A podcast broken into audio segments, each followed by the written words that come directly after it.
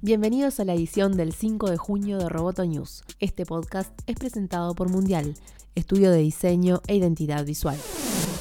Apple presentó el iOS 12, la nueva versión de su sistema operativo para dispositivos móviles como iPhone y iPad, con mejoras en la velocidad y funciones de realidad aumentada. El anuncio fue realizado por el vicepresidente de Ingeniería de Software de la empresa durante la conferencia anual para desarrolladores que comenzó ayer y se extenderá hasta el viernes en California. Según el anuncio, el nuevo iOS mejorará la rapidez, por ejemplo, a la hora de cargar aplicaciones o desplegar algún menú, y estará disponible para los mismos dispositivos que cuentan con iOS 11. Se anunciaron nuevas funciones para proteger la privacidad, como la inclusión de bloqueo de trackers o rastreadores en Safari, para dificultarle a los anunciantes el acceso a los dispositivos personales. El sistema operativo tendrá nuevas funciones como Mimoji, una forma más personalizada de los famosos Animoji, además de FaceTime para grupos y ScreenTime, una función que permitirá controlar las horas que se utiliza el dispositivo. Asimismo, iOS 12 presenta atajos para Siri, el asistente virtual de Apple que permite simplificar las acciones y tareas que lleva adelante.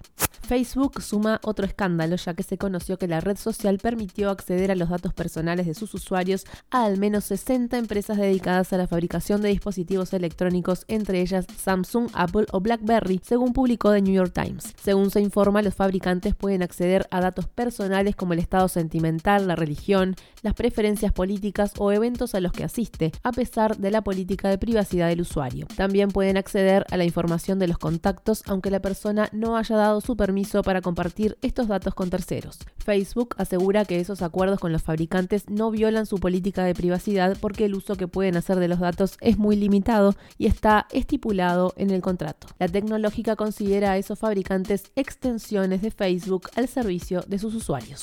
Microsoft compró GitHub, la mayor plataforma de software libre. El acuerdo fue por 7.500 millones de dólares en acciones, según anunció el gigante de Redmond. GitHub, que cuenta con más de 28 millones de usuarios, pasará a presentar sus cuentas como parte del negocio de inteligencia en la nube. El vicepresidente de Microsoft, Nat Friedman, asumirá el cargo del consejero delegado de GitHub, mientras el actual responsable de la plataforma, Chris Wanstrat, se convertirá en socio técnico de Microsoft. Microsoft asegura que GitHub mantendrá su distintivo enfoque de anteponer a los desarrolladores y seguirá operando de manera independiente para ofrecer una plataforma abierta a todos los desarrolladores e industrias. De este modo, los usuarios de GitHub podrán seguir utilizando los lenguajes de programación, herramientas y sistemas operativos de su elección para sus proyectos. El precio que paga Microsoft, muy superior al de su última valoración, indica el interés de la compañía de tener un lugar en el mundo del software libre.